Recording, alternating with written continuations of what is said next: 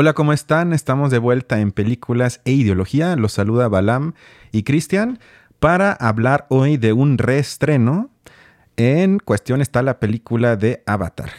De el gran director, James, Cameron, entre otros director de Titanic.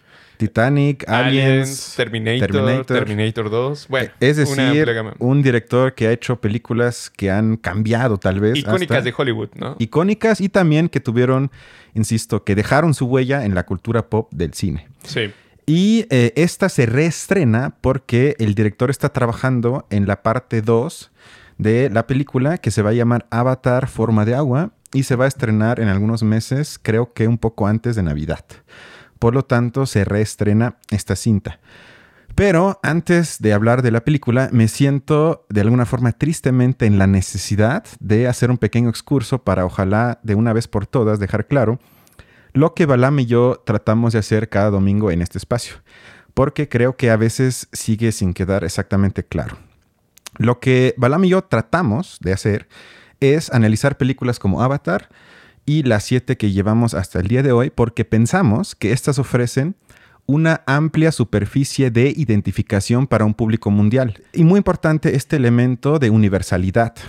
Y nos hacemos entonces preguntas tipo, ¿cuál es exactamente su fascinación? ¿Qué anhelos despiertan? ¿Y a qué necesidades sirven? Porque, por ejemplo, una cita de Siegfried Krakow, que fue de los primeros críticos de cine del siglo XX, las películas son y han sido una especie de ensoñaciones de la sociedad en las que sus deseos, de otro modo reprimidos, toman forma. Las películas son, pues, por lo menos a nuestra manera de leerlas, portadoras de ideologías presentes en la sociedad. Entonces, como producto cultural, estas también reproducen y producen conocimiento social. Lo que lleva entonces a que tratar de interpretarlas significa que tratamos de exponer ideas inconscientes y pre-reflexivas. Esto creo que también es muy importante.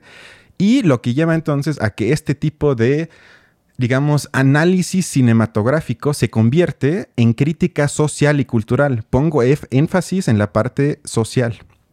Y por lo menos desde mi lado, se basa principalmente en la crítica de la industria cultural creada de alguna forma por Adorno y Horkheimer a mediados del siglo XX.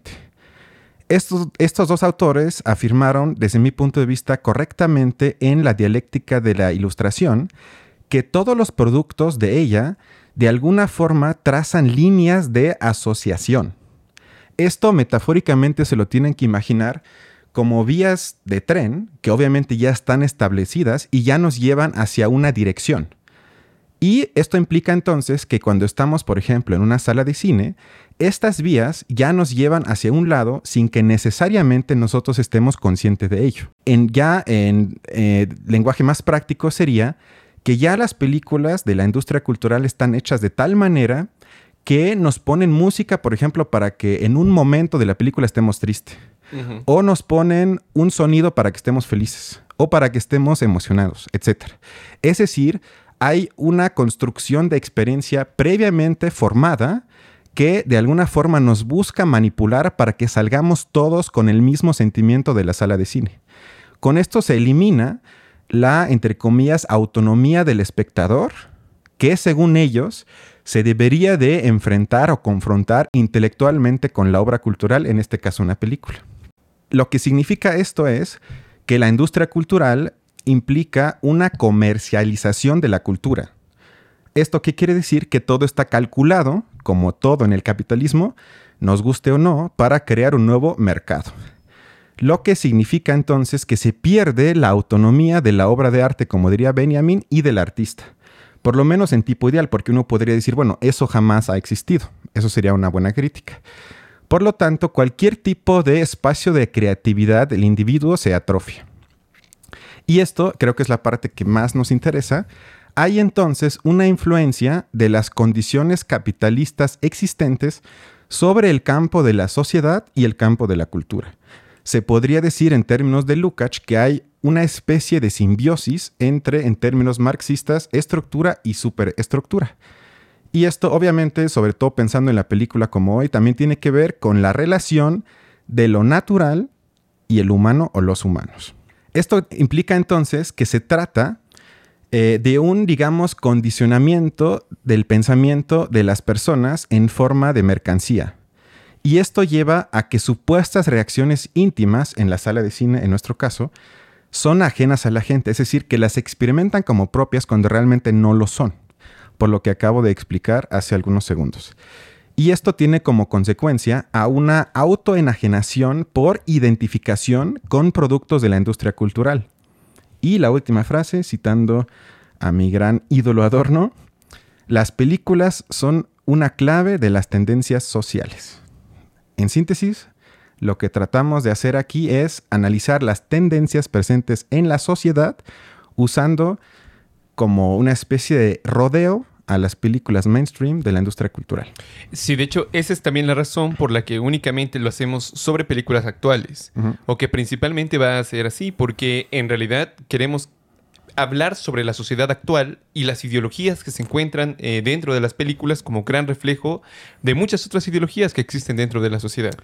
Ahora un breve resumen. Eh, Avatar cuenta la historia de un ex marín eh, discapacitado, no tiene eh, piernas. Nunca nos dicen realmente por qué, pero parece ser que es por una... Una guerra en la que... Una guerra en la que... Ajá, sí, efectivamente. Y fue enviado desde la Tierra para infiltrarse, digamos, ya más adelante en la película lo sabemos, pero básicamente es enviado junto con muchas otras personas para poseer cuerpos de los alienígenas que habitan en un planeta extraterrestre del cual eh, parece ser que la sociedad, en especial el ejército, quiere tomar parte de los recursos. Eh, realmente es una especie de, de, mezcla, ¿no? Porque es el ejército más una corporación. O sea, como que eh, yo lo entendí como que el ejército contrata una corporación para explotar los minerales que están ahí y el ejército lo que va a hacer es a proteger, digamos, en los complejos, eh, bueno, los intereses de, las corporaciones y buscar los recursos que, para los que van. Entonces, este soldado realmente es enviado eh, como infiltrado. Eh, de hecho, cabe decir que él no estaba como completamente adiestrado para la misión, pero como es casualmente hermano gemelo de, del original, pero el original murió. Entonces él llega como reemplazo de su hermano y eh, todos sabemos esta historia, ¿no? Lo reemplaza, toma el cuerpo de, del alienígena, que es un avatar, justamente. Esa es, digamos, sería como una definición de, de lo que significa avatar. Y empieza, digamos, a tratar de introducirse en su sociedad, ¿no? Para lo que le sirve, de hecho, se sirve del trabajo de los antropólogos, que también están, que es como otro grupo además de los, de los eh, corporativos y los militares, están como los científicos antropólogos que tratan de comprender a la población aborigen. Obviamente. los de la ENAVI. y bueno, eh, trata de... sin, sin remordimientos eh, persuadirlos pues justamente de que eh, se vayan porque eh, no quieren matarlos, o sea, es como una especie de disuasión amable o suave para evitar matar a los aborígenes o tratar de hacerlo, ¿no? Justamente la película es resulta muy interesante porque ocurre realmente en un contexto que nos, nos resulta al menos creo yo, a, los que vivimos en, América, muy similar al proceso prácticamente de, conquista. Pero bueno, con esto empezamos, digamos, la discusión. Eh, yo justamente quería hacer, digamos, o a mí me parece que se pueden hacer dos grandes comparaciones dentro de esta historia. Por un lado está la cuestión de la conquista, que yo creo que es evidente a, todas luces que va por ahí el asunto. ¿No? Eh, básicamente llega una... Es, esta cuestión de... Eh, llega una población extranjera, que básicamente son, eh, en la historia fueron los europeos, a distintas partes del mundo, y llegaron no, no buscando, digamos, la interacción o, compartir culturalmente con las otras poblaciones humanas, sino básicamente por los recursos que se podían encontrar en sus tierras. Y ese es el gran contexto, digamos, de la película, que me parece en cierto sentido como interesante que se plantease de esa manera y lo segundo es ya la relación propia del protagonista, ¿no? Que eh, básicamente toma el avatar y eh, se adentra a la cultura aborigen de los. ¿Cómo, se llaman? Los, de los Navi. Navi. Ok. en el, ah, cabe decir que el planeta se llama Pandora. Exacto. Curiosamente, ¿no? Que encierra muchas. Y ellos abren la caja de Pandora. Ah, sí, es, es una metáfora, perdón, pero muy mala. Nivel Disney. Sí, sí, total Bueno, en fin, entonces esta otra relación, digamos, del protagonista que llega con, con los aborígenes, se enamora de la princesa aborigen eh, y se convence de que quienes tenían, eh, quienes estaban equivocados eran más bien los humanos a los que él estaba ayudando, aunque al final eh, no completa su misión y termina peleando contra los propios militares, tratando de evitarlo, Tampoco lo logran porque destruyen el árbol sagrado, que era como la unión de ese mundo que tiene especie de relaciones generales entre todos, ¿no? Como comunicaciones muy, muy profundas, porque comparten como redes neuronales con los animales, con las plantas y todo. Y eh, bueno, al final se queda con, el cuerpo aborigen, porque el suyo pues ya no tiene piernas, ¿no? Y estaba prácticamente al borde de, la muerte. Pero eh, básicamente es, es, esa cuestión. Yo, yo encuentro esas dos como, como paralelos, esas dos similitudes entre uno y otro. Comparto. Y nada más para dar un paso para atrás, o sea, esta película eh, tuvo éxito en todo el mundo y en consecuencia en muy diferentes ámbitos culturales, por lo cual nos deja entrever que responde a necesidades con la que aparentemente mucha gente se puede identificar. Es decir, que no es una historia que únicamente provoca emociones en la parte occidental, de donde sale la película, sino tuvo igual éxito, si no es que más, sobre todo en las partes asiáticas del mundo. Esto me parece que eh, hace aún más importante la revisión de esta cinta. Em, lo que al inicio quisiera decir es que Avatar, desde mi punto de vista, quiere entretener y sigue por lo tanto al pie de la letra lo planteado eh, de Jorge Emery Adorno que expuse hace algunos minutos que el espectador no debe necesitar pensamientos propios a la hora de ver la película. Se nos toma de la mano, se nos infantiliza y si nos dice en cualquier momento lo que debemos sentir, quién es el bueno, quién es el malo, y así se nos lleva por la película. Que de hecho esta cuestión de quién es el bueno y quién es el malo es remarcado de una manera que ya propiamente hablando de, la técnica del cine me pareció mala, porque realmente son los estereotipos de los personajes llevados prácticamente al eh, al absurdo. Sí, al extremo, donde no hay grises algunos, sino sabemos casi al minuto 5 cómo va a terminar todo esto, quién es el supuesto héroe, quién es el villano, que además es malo porque nace malo. Y todo eso parece, insisto, una película de Disney como hemos visto cientos.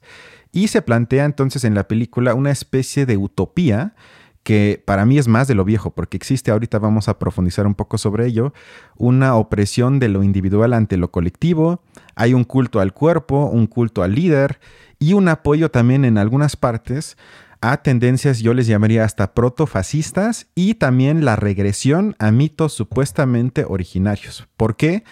Porque los navis, que así se llama el pueblo, nos es presentado como pueblo que vive integrado a la naturaleza. Y la contraparte, desde mi punto de vista... Literalmente integrado. Exacto, literalmente integrado, exactamente. ahorita voy a eso. Y se abre entonces eh, la dicotomía completamente maniquea entre los Navi y los humanos, que nosotros obviamente estamos fuera de eso, vivimos fuera de la naturaleza. Y se tematiza, y esto me parece interesante porque creo que también por eso tuvo tanto éxito, porque lo que se deja entrever, sobre todo al inicio de la película, es que el mundo, digamos, occidental se encuentra dominado, según la película, eh, por una falta de sentido, digamos, eh, por la racionalidad y por también, obviamente, como ya dijiste, el militarismo colonial. En cambio, otra vez la aparente contraparte, los navis viven en armonía. Se podría decir hasta que son idénticos consigo mismos. La naturaleza y una diosa. Y esto es obviamente en la película presentado como un aparente paraíso. Y esto me eh, resaltó porque se tocan temas que sí son ciertas, es decir, que se podría afirmar que es un problema el dominio que existe en el mundo, entre comillas, moderno, con respecto a la relación que tenemos con nuestro entorno, cómo lo explotamos, cómo poco a poco nos acabamos los recursos, etc. También hay un problema eh, que hablamos, de hecho, en la película hace una semana, eh, entre el individuo y la colectividad, cómo pensar ese tipo de relación. También se puede decir que mucha gente, y quizás hasta yo me meto en ese grupo, hemos sentido una pérdida de sentido en nuestras vidas personales por miles de cosas. Y también hay una sin duda cada vez más creciente erosión de estructuras en la sociedad. Existe explotación laboral, hay guerras, etc. Pero en vez de dejar estas antinomias y dejar que el público reflexione con respecto a ellas o alrededor de ellas, la película trata de crear todo el tiempo, desde mi punto de vista, respuestas simplistas y salidas que no son de este tipo de problemas. Fíjate, yo, me, yo creo que el protagonista tiene una relación muy interesante con, digamos, la ideología dentro de su propia, de su propia mundo, por así decirlo, de su propio mundo, de su propia realidad porque realmente él estaba como convencido eh, totalmente de, o de manera que aparentemente no dudaba con facilidad de los intereses y de las motivaciones de los militares, ¿no? Está prácticamente convencido de que los intereses de su propia comunidad, de su humanidad, eran los intereses que iban persiguiendo ahí. Pero realmente, eh, conforme pasa el tiempo y alcanza a conocer al otro, digamos que sería en términos antropológicos como la, la panacea, por así decirlo, eh, se convence de que realmente las ideas que seguía no son lo que él creía y que más bien resultan como frente a los otros, nosotros los espectadores resultan como salvajes. Realmente las propias intenciones de los, nosotros como seres humanos llegando a ese planeta son la verdadera eh, bestialidad y la civilidad que existe dentro del mundo eh, aborigen radica sobre todo, como lo acabas de decir, en su unión con la naturaleza y su aparente falta de contradicciones internas. ¿No? Que esa es otra cuestión. Aunque la sociedad eh, indígena, aborigen, está establecida por lo que se nos deja ver en una especie de relación tribal, porque hay como un jefe y hay un jefe que tiene la autoridad sobre el resto, que además es heredado, y la gran cantidad de eh, aborígenes que responden al líder, pero no existe básicamente contradicción dentro de esa sociedad. Es una sociedad utópica, justamente. Y es una utopía que nos, que nos vende Hollywood. A mí parece primero interesante cómo el protagonista logra salirse de ello para llegar al otro mundo, ¿no?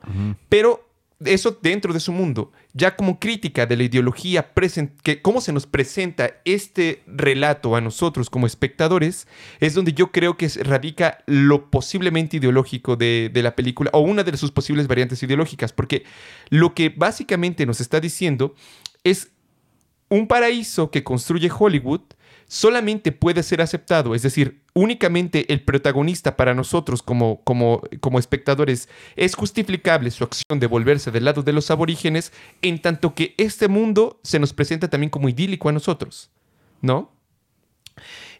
Eso es algo común dentro de Cameron. O sea, retrata como cuestiones de las clases bajas, como en Titanic, por ejemplo, donde básicamente el protagonista también es de clases bajas, pero lo presenta de una manera idílica. ¿No? Es como moral, eh, moralmente es perfecto, estéticamente también lo es, y por ende, pues todas sus acciones están justificadas de antemano, por así decirlo. Lo mismo con el mundo que se nos presenta en, en Hollywood. Este mundo es tan perfecto que no pudiéramos reprobarlo. Diríamos incluso que es mucho más perfecto que el nuestro simplemente porque no tiene las propias contradicciones, aunque no posean la tecnología que tienen. Pero para nosotros espectadores es, es casi imposible no sentirse eh, interpelado o sentirse sensibilizado por la forma en la que los alienígenas llevan su vida prácticamente perfecta. Perdón.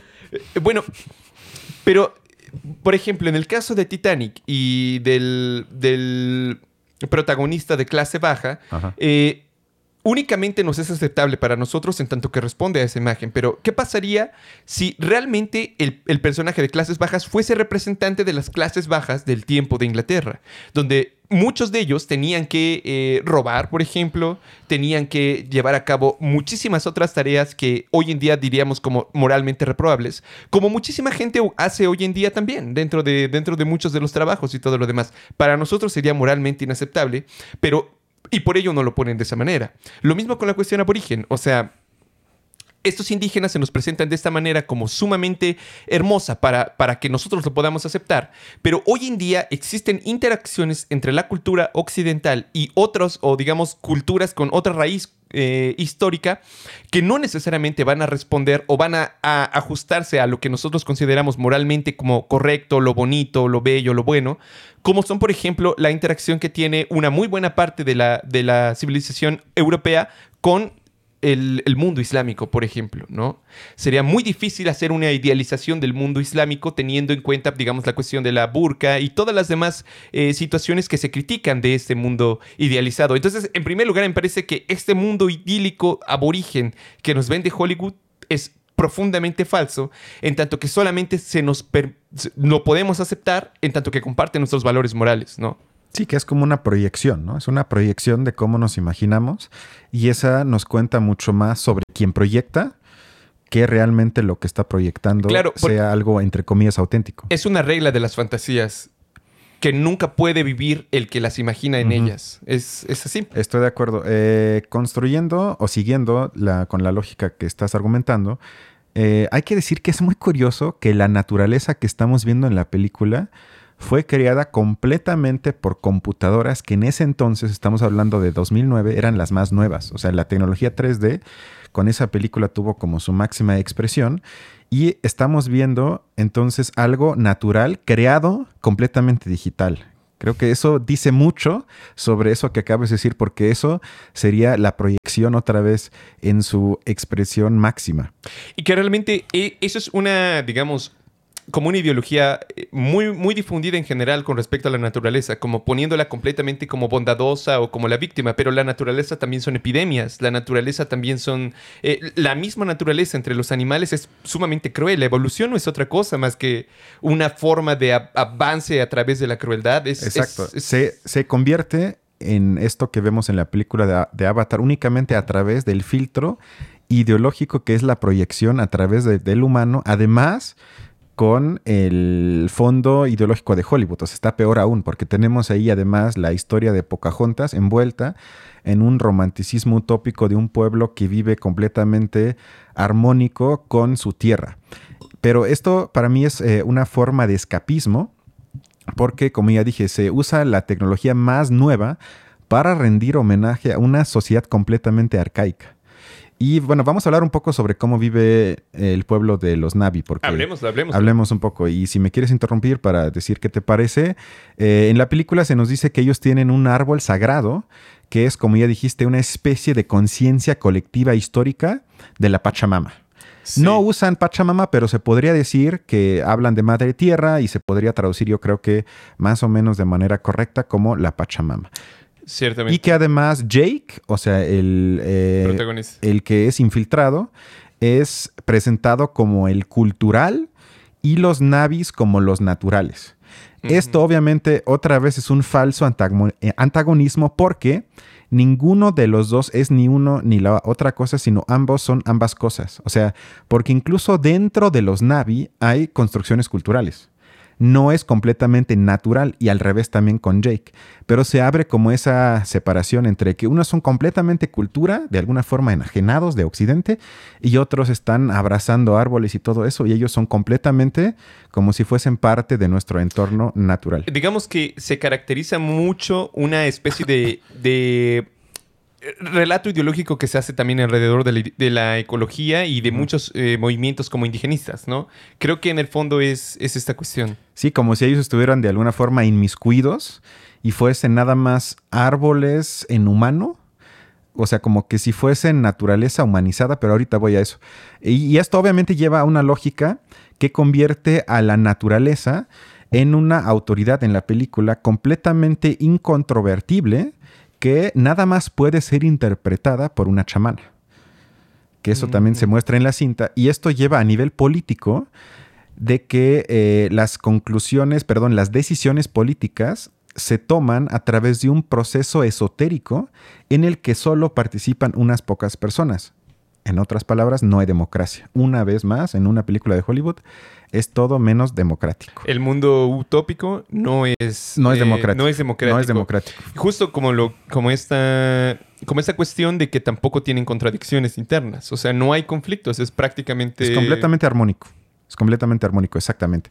Lo que lleva entonces a la conclusión de que los navis dependen de la superstición y de acontecimientos naturales que ellos interpretan a través de la chamana, como ya dije.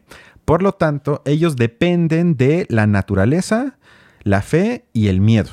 Y además, otra cosa que también conecta con esto es que hay un control cuasi simbiótico de la naturaleza por parte de los Navi, porque ellos nada más, entre comillas, nada más, matan con flechas y con las manos. Y además, esto me recuerda a un cuento de Shishek donde también, bueno, es que los indígenas le rezan a la montaña antes de explotarla. Y hay una cita de, la, de la película donde la protagonista, la princesa, le dice a Jake, cito, nosotros somos una red de energía que fluye a través de todo. Toda la energía es prestada y un, y un día debemos devolverla. Esto me recuerda un poco también lo, que hablamos hace, no sé si la última vez o la penúltima vez, de que todos somos vibras, todos somos energía y realmente todo fluye siempre. Y esta otra vez habla una división maniquea entre lo que la película presenta como dominio positivo de lo natural y un dominio negativo de lo natural, porque hay que preguntarnos, ¿al animal le importa si le rezamos antes de matarlo?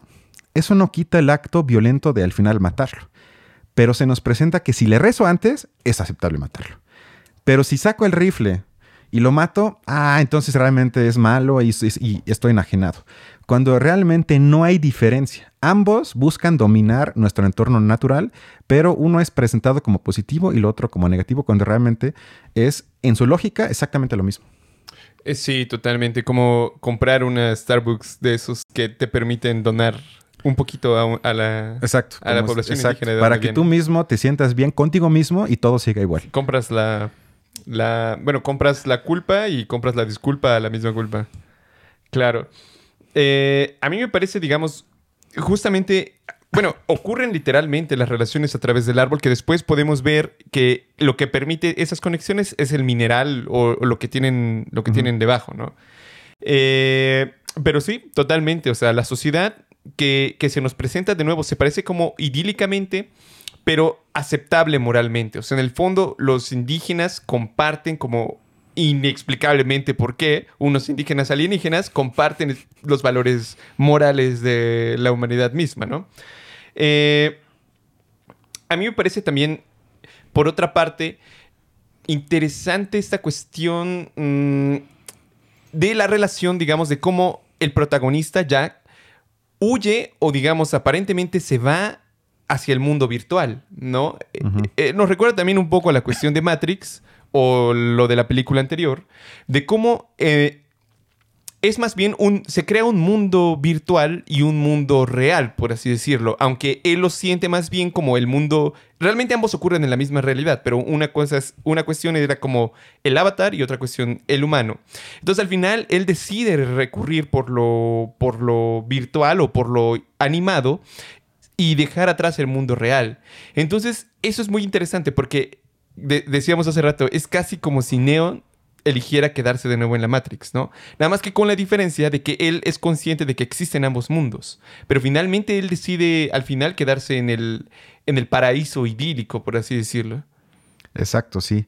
Eh, esto también conecta un poco con algo que yo apunté, que tiene que ver con algo que ahorita dijiste, eh, de la relación de los humanos con lo, digamos, no humano. Es decir, cómo en la película hay una humanización de la naturaleza.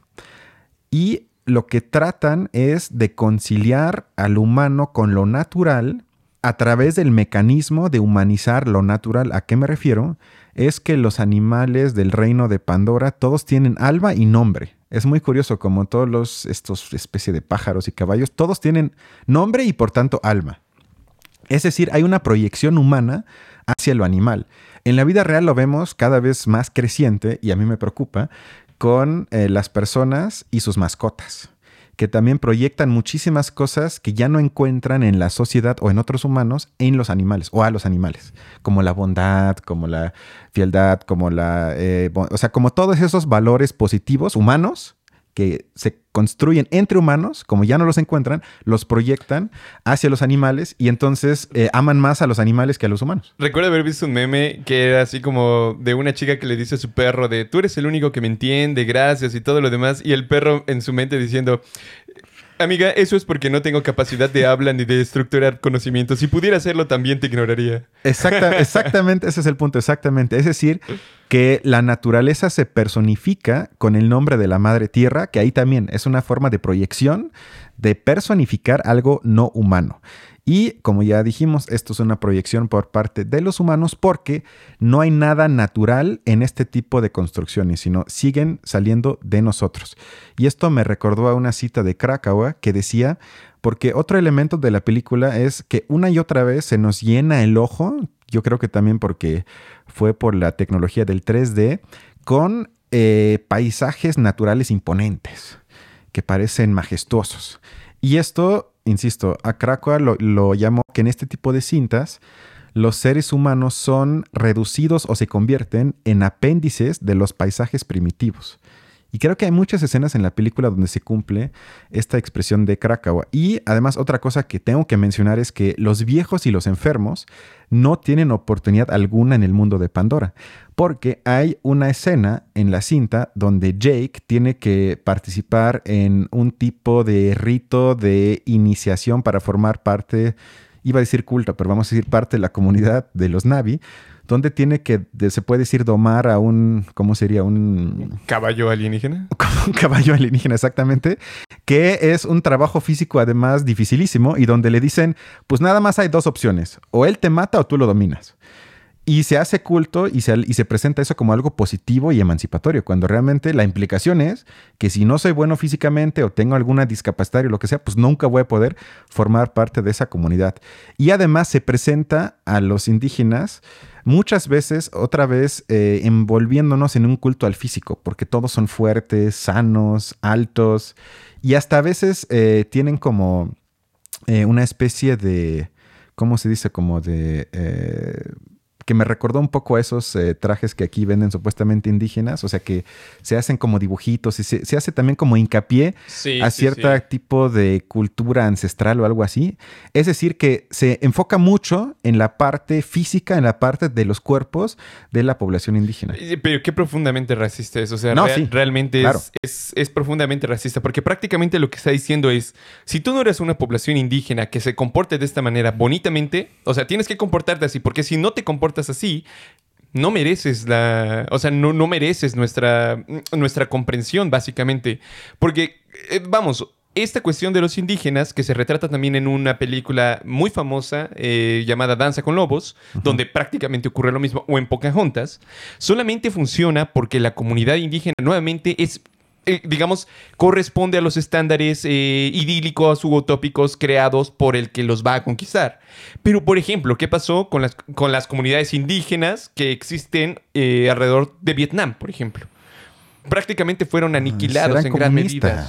Eso no se puede. Porque eran comunistas, ¿no? Y no, digamos que no respondían a esta, a este ideal del indígena bonito y dónde están como todas tus, tus cuevas y todo demás. No, o sea, no mames, ellos los recibían con bombas y, y a balazos para que se fueran de su tierra. O sea, si no, digamos, son los dos como extremos, ¿no? Realmente ahí es donde creo se puede ver más cómo es una simple narrativa ideológica que se cuenta para justificar esa clase de, de situaciones. Aún así, me parece interesante el hecho de que al final no fuera.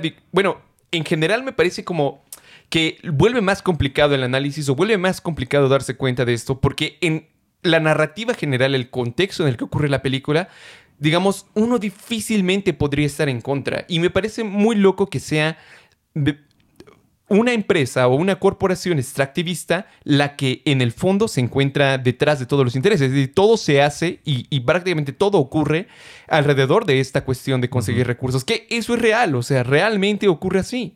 Y recuerdo que hace no mucho, en, un, eh, en uno de sus textos más famosos, Negri y Hart en Imperio, decían que... Eh, bueno, sostuvieron una de las eh, sentencias que yo creo más polémicas y de las que seguramente deben arrepentir muchísimo, pero que básicamente era correcto que Estados Unidos se fungiera como el policía del mundo. O sea, que era lo mejor. Entonces, en el, en el fondo lo que está ocurriendo es que estas, y, y además es esto, ¿no? De que las empresas ya son como superiores a todo lo demás y que realmente no tienen nación y, todo esto, pero muchas de las empresas son custodiadas por el ejército estadounidense o la OTAN. O sea, siguen siendo como profundamente también eh, relacionadas con, las... Em, los armamentos, eh, digamos, el, el, cuerpo bélico de los países, porque en el fondo son cuestiones estratégicas. Entonces me parece interesante que la película pusiera en el contexto eso, o sea, y que como que pusiera como malos a los que llegaban a, recibirlos con bomba. No sé, por ejemplo, Irak. En Irak prácticamente llegaron a invadir, destruyeron todo, eh, llegaron y, y, prácticamente fue por el petróleo, todos lo sabemos hoy en día, ¿no? Pero su población, la población iraquí, no fue idealizada, por así decirlo, prácticamente fue puesta como el enemigo. O sea, fue como la acción contraria, ¿no? Sí, aunque yo creo que las interpreto más como dos caras de la misma moneda, porque si bien en este caso se trata de poner, sí, claro, desde los primeros cinco minutos como malos a los agentes, digamos, del imperio que quieren colonizar y saquear a una población, em, me parece que en el caso de las guerras en el mundo real, lo que luego no se tematiza de ninguna forma son, por un lado, eh, las contradicciones internas del país que es invadido. Es decir, que se hace lo mismo pero al revés. O sea, en este caso se convierte en una comunidad utópica totalmente irreal, totalmente eh, como una proyección fantasiosa ideológica. Y en el mundo real es lo mismo, pero bajo la lógica eh, invertida, porque es una proyección de fantasía otra vez, que son el eje del mal, que es completamente lo malo, pero sigue siendo la misma lógica de decir que es un bloque homogéneo además, donde no hay contradicciones, sino o son completamente romantizados como en Avatar, o forman prácticamente Mordor con Sauron, liderándolos, que hay que liberarlos de eso.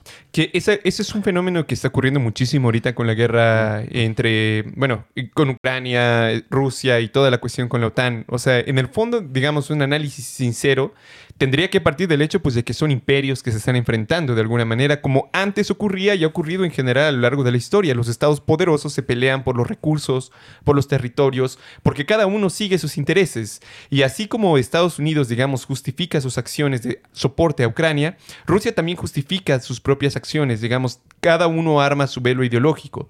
¿Cuál de los dos es correcto y cuál de los dos es incorrecto? Pues yo creo que no hay que caer en eso. O sea, realmente eh, ni Putin es completamente malo, ni los gringos son completamente buenos por estar protegiendo lo que Ni al revés, exacto. Eh, ni al revés. O sea, en el fondo, el, el, esos son como cuentos que solamente existen para que evitemos investigar más. Porque si no estamos conformes con eso o no sabemos quién es el bueno y quién es el malo, lo que provoca es que tenemos que investigar más para tomar una decisión. Para si no estamos en el mundo de la película de Avatar, donde claro, sabes en, en la película de Avatar es, es, es, cierto, ese es, ese es como su... Y la otra cosa que iba a decir es que muchas veces tampoco se quiere tematizar de que, por ejemplo, un país como Alemania quizás no es imperialista como los Estados Unidos o Rusia, sin embargo, gran parte de su riqueza se basa en la explotación o en el beneficio que tienen empresas alemanas en países como por ejemplo México, donde está Volkswagen, entre otras muchísimas, o ellos se van a países de Asia donde pagan pocos impuestos con bajos salarios, y eso provoca entonces que la sociedad alemana vive en gran parte a costa de muchos otros países, pero no necesariamente por acciones bélicas, sino por la simple lógica estructural del capitalismo que así funciona.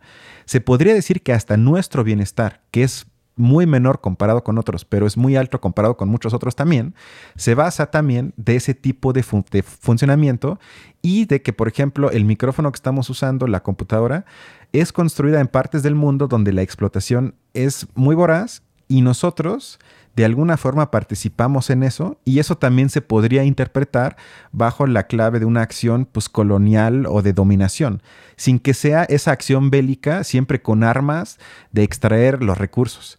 Y creo que ese tipo de complicaciones, porque es complicado, o sea, yo jamás diría que entonces el problema o la culpa es de nosotros por comprar el micrófono, pero sin embargo ese tipo de matices de dominación estructural de ciertos países sobre otros no se muestra ni de cerca en Avatar ni en muchas otras películas, sino siempre es la invasión directa que cada vez se ha disminuido, digamos, en términos históricos, cada vez hay menos esa invasión directa, sigue existiendo, pero es menos.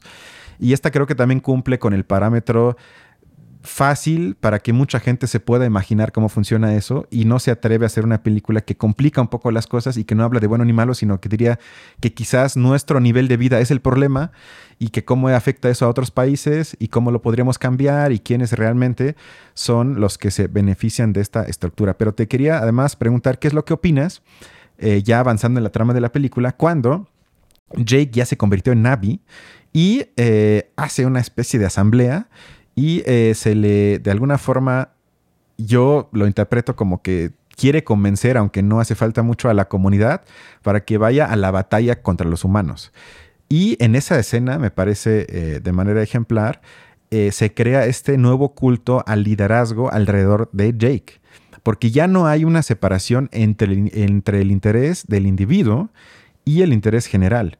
El ejemplo de la vida real sería eh, ahorita lo que hizo Putin con su movilización parcial del ejército en su país, que obliga a los hombres de cierto rango de edad a ir, por lo menos estar atento a que los puedan mandar, pues ya sea a la frontera o por lo menos alguna parte ahorita de la guerra que tienen con Ucrania. Y hay sanciones a los hombres que no quieren o incluso están huyendo del país. Es decir, que no hay una separación en la vida real entre el interés de esos individuos y el interés de Rusia como país, o en este caso del interés del régimen de Putin. ¿Y no te parece que eso en la película responde a una lógica similar? Sí, sin duda. Yo creo que de hecho es una de las grandes... Eh, vamos a decirlo de esta manera. En la relación entre masas y dirigentes, o en, eh, que eso siempre ha existido al menos en nuestras sociedades desde hace unos 10.000 años, siempre ha existido como esta relación entre masas e, y, digamos, gente que lo dirige.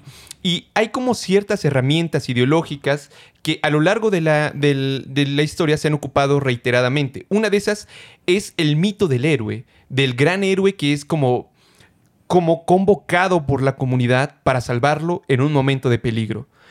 Maquiavelo se da cuenta de esto en uno de sus eh, textos sobre la no me acuerdo si es la última década de Tito Livio. Eh, y él justamente se da cuenta de que esta figura se ha repetido a lo largo de la historia en muchísimos lugares del mundo. Uno de esos era la República Romana, otro de esos son los principados italianos, y él dice que lo, resume en una imagen que es el condottieri. Digamos que es como una especie de héroe que es llamado solamente cuando hay momentos de gran peligro. No nada más, o sea, como que las condiciones tienen que darse como como de cierta inestabilidad, como de cierto peligro, para que entonces pueda haber alguien que llegue y salve. Esa imagen, independientemente de si existe o no el peligro, Maquiavelo dice hay que utilizarla. O sea, el buen líder tiene que saber cómo utilizar esta imagen, o el buen príncipe tiene que saber cómo utilizarla para poder generar más consenso dentro de, de la gente que, de las masas o de la gente que gobierna.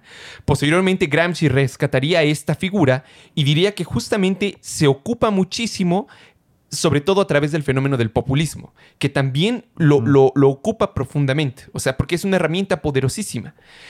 Yo creo que en el fondo se está reproduciendo esta, esta imagen del líder idílico que llega en el momento de peligro y la comunidad prácticamente podría haber hecho quizás lo mismo sin él, pero necesitan a un líder que esté allí, que funja como el, símbolo de todas sus luchas para que puedan, digamos, como dirigirlas.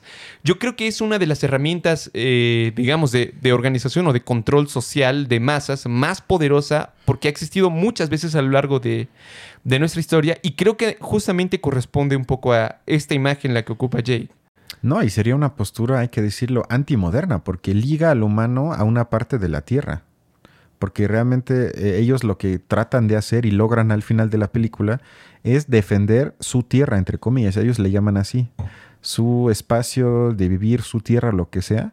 Y una posición moderna sería que yo como humano no estoy ligado a la tierra sino yo me puedo ir, yo me puedo reinventar, yo puedo cambiar de país, de continente, puedo cambiar precisamente de cualquier pedazo de tierra. Eso no es lo que me define.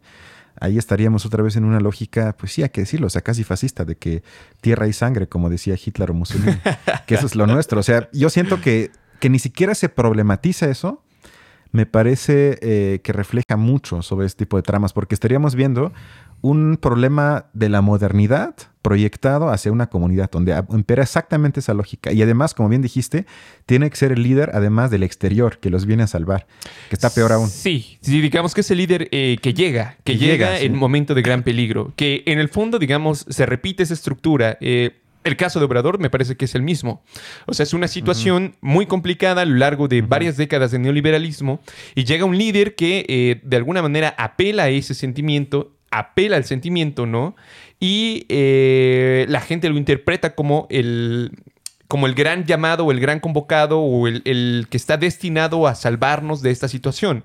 Que realmente es una situación, eh, de nuevo, puede que sea así, puede que no sea así, pero el problema es que no se problematiza racionalmente las condiciones que permiten que eso exista. Es decir, nunca hubo en ningún momento un intento de parte de Jake de tratar de, que los demás racionalizaran la situación, sino que únicamente se estableció, se estableció toda su organización en función de la, de la emoción. Y sobre todo lo que a mí me interesaría ver a veces, ¿qué pasa con la gente que dice, oye carnal, yo no quiero morir por esto? ¿Qué hago? Oye, yo no quiero, yo no quiero, quiero vivir, ¿ok? Eh, ¿Me puedo mudar o me dejas, o yo los espero aquí a ver si ganan? O sea, ¿qué pasa con la gente? Si no, se, se, asume que todos gritan como con Goebbels, que quieren más guerra, quieren sufrir más y todo, oh, sí, sí, sí, o sea, se asume automáticamente que todos queremos morir por la patria, por la tierra. ¿Y qué pasa con la gente que no? Esa es una, esa es una consecuencia, digamos, de, la eh, visión maniquea entre manejar las situaciones como buenos y malos. Porque incluso hoy, hoy en día, fíjate, he visto comentarios, eh, sobre todo, digamos, relacionados al conflicto entre Ucrania y Rusia, aunque en el fondo es entre Estados Unidos o la OTAN y Rusia. Eh, y, he visto así como que en varios comentarios que Obviamente son noticias que de repente no dicen bien la, verdad, pero así como de Putin amaga con la guerra nuclear. Y entonces he visto comentarios de personas de Estados Unidos que dicen, empecemos la guerra nuclear, o sea, ellos se lo ganaron, ellos quieren eso, eh, hay que eliminarlos, son malos, son, son lo peor de este mundo, hay que destruirlos, no sé ni, ni siquiera por qué, por qué estamos dudando, ¿no? Y en un plano ideológico completamente maniqueo, digamos, en el hecho de que ellos fueran la maldad completamente eh, existente allí, pues realmente la solución no, no, sería otra más que esa. O sea, no, no, puedes, no puedes negociar con terroristas. no puedes pues tienes que aventarle una bomba atómica. O sea, no hay de otra, ¿no? O sea, es la consecuencia lógica de pensar de esa manera. Exacto. Eh, lleva acciones bélicas. O sea, sí, porque con ese tipo de gente ya no puedes hablar. Eh, fíjate, regresando, me gustaría regresar un poco a la imagen de Jack, o sea, del protagonista y su interacción, o sea, cómo llega con el mundo, cómo se desenvuelve con el mundo indígena. En realidad, a lo largo de la película, más bien lo que vimos fue cómo los indígenas se adecuaban a Jack. Porque Jack nunca, o sea, difícilmente, aunque sí aprendió a montar el caballo y todo lo demás, en el fondo ellos únicamente contestaban lo que Jack quería. Porque así era la película, así tenía que funcionar.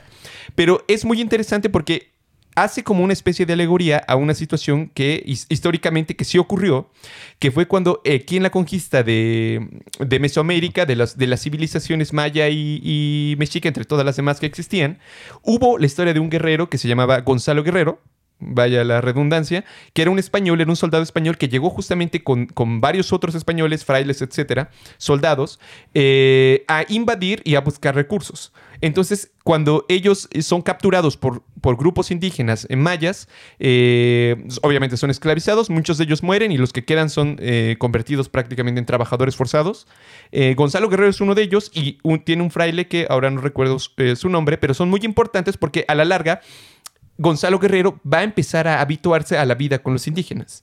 Y los indígenas va a llegar un momento en el que se adecua tanto que va a permitir, por ejemplo, que le hagan mutilaciones, que, hacer como varios de los rituales, e incluso tiene hijos con... Eh, con mujeres, bueno, con una mujer maya, ¿no? Tiene sus propios hijos que en teoría podrían quizás ser potencialmente los primeros mestizos y permite que a sus hijos les eh, hagan la cabeza, esto que hacían los mayas, que apretaban la cabeza para deformar el cráneo, ¿no? Les mutilaban ciertas partes de su cuerpo y todo eso lo permitió él, mismo, porque digamos que era algo que le exigía a su sociedad.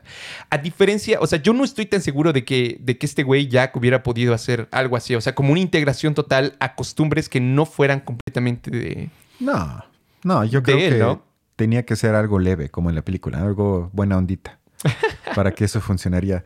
Eh, eh, bueno, nada más para terminar esta, esta parte, digamos, él, al final luchó contra los españoles, digamos, defendiendo su, su, su, tribu, por así decirlo, porque se volvió como completamente parte de él.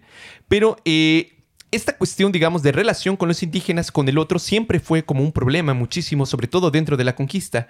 Porque si bien hubo muchísimos que estuvieron a favor de la explotación de los, de los indígenas que prácticamente no los consideraban humanos.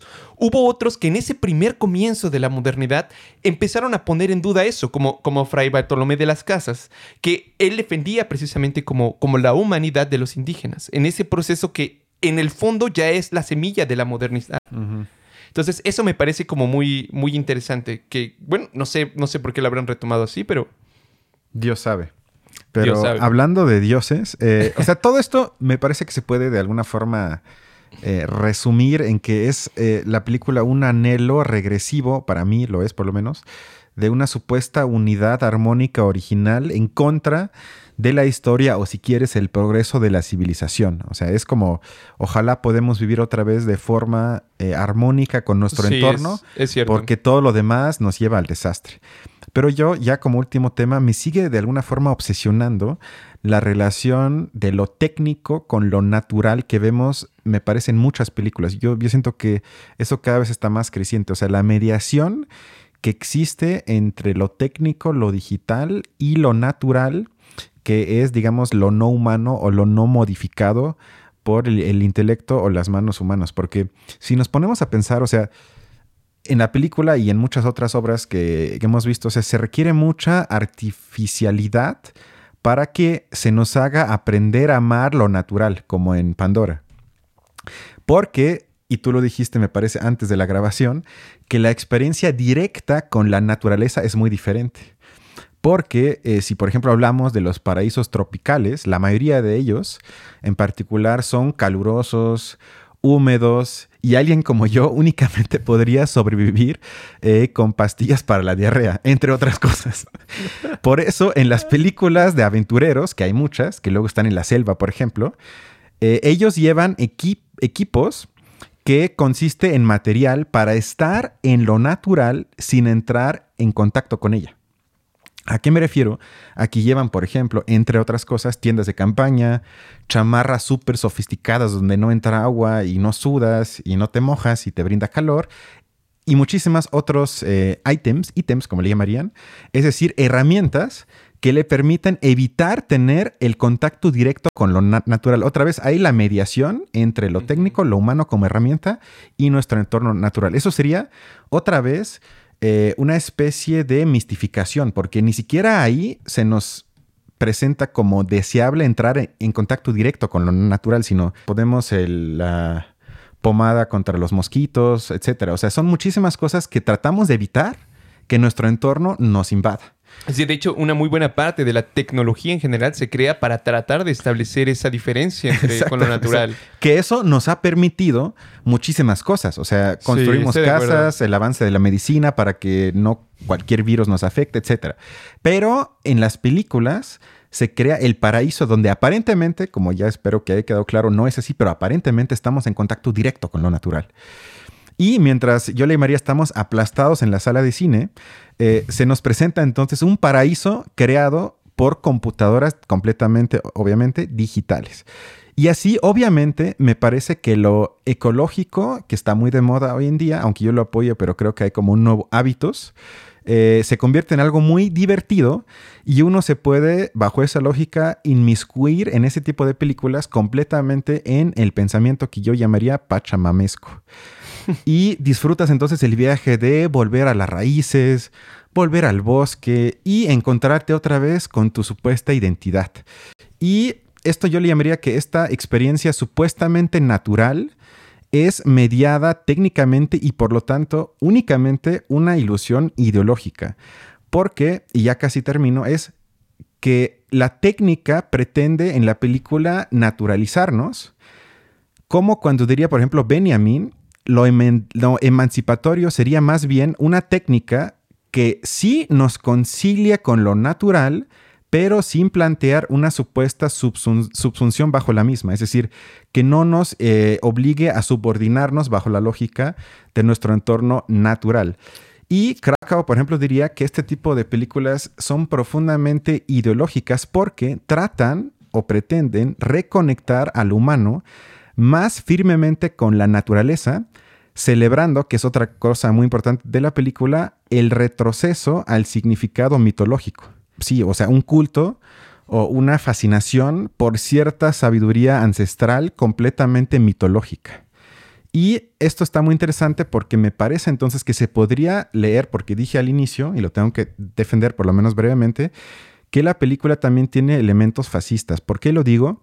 Porque si tomamos en serio la racionalidad de la película en su forma, eh, me parece que establece una imagen fascista de la comunidad porque, ahí otra vez uso a Benjamin, porque de alguna forma esteticiza la política, que eso para Benjamin es una característica o de las principales del fascismo. Me parece que pues, realmente lo único que se presenta en la cinta es una bella ilusión, una supuesta conciliación entre lo humano y nuestro entorno, pero como bien dijiste varias veces, las contradicciones de fondo son niveladas o eliminadas aparentemente por algo completamente armónico. Y cada vez que alguien nos diga que en este espacio no hay contradicciones y, todo es armónico, sin duda alguna estamos ante una construcción profundamente ideológica. Claro, y realmente este anhelo por la identidad hemos visto a lo largo en general, creo, de la historia, al menos de la modernidad, cómo ha habido diversas reacciones a la misma modernidad. ¿No? Digamos que reacciones modernas ante la modernidad. Una de ellas es eh, el romanticismo, por ejemplo, ¿no? Eh, que anhelaba justamente la, vieja eh, historia medieval, ¿no? Que tenía incluso como una cuestión de culto también a la naturaleza, curiosamente. Como anhelando ese regreso inicial o esa comunidad previa. Sin embargo, yo creo que es imposible prácticamente regresar a eso. Gracias a Dios. O sea, es, es, prácticamente imposible. Recuerdo que en alguno de... Me parece que es en la introducción a, la historia de la filosofía, Hegel menciona que esta cuestión máxima de unión o, de, digamos, de, del saber absoluto o de unión entre nosotros y el resto del mundo natural es algo que, aunque su filosofía lo sugiere, históricamente ya pasó. O sea que en el inicio fue así, pero que ahora perdimos ese inicio y que es imposible regresar a él. O sea, jamás regresaremos a ello por pura lógica, pero esas reacciones son como de esa forma. Yo creo que la pelea no es por regresar a la anterior comunidad, sino la pelea es por tratar de, conciliar una resolución de las contradicciones con lo que, sin, detener el progreso que, se logra obtener. Estoy de acuerdo, pero creo que las tendencias de extrema derecha a nivel mundial y el día como hoy que casi Bolsonaro le gana a Lula, si bien en la realidad tú y yo compartimos la idea de que no se puede regresar a esa comunidad, eso no impide que bajo fanatismo ideológico de ese tipo de gente pretendan regresarnos a la, fuerza a ese tipo de mundos, aunque no se pueda o aunque implique acciones bélicas. O sea, ese es el peligro que yo veo que si bien hemos avanzado entre comillas, la ideología que pregona eso está resurgiendo como nunca en los últimos 30, 40 años. Sí, y se sirve mucho de, sus propias herramientas. Es correcto. Pero bueno, ¿recomiendas las tres horas de Avatar? Dos horas cuarenta. Pues yo digo que si es la primera vez que lo ves, llama bastante la atención. Digamos, técnicamente tiene otras cosas que creo que pueden valer la pena, pero si ya viste Danza con Lobos, pues ¿para qué lo ves de nuevo? y seguramente vamos a analizar en este espacio la parte 2 que saldrá en el Entonces vean Avatar 1 porque vamos a analizar Avatar 2. Exactamente. Bueno, eso sería todo por hoy y nos vemos el siguiente domingo. Nos vemos, hasta luego. Hasta luego.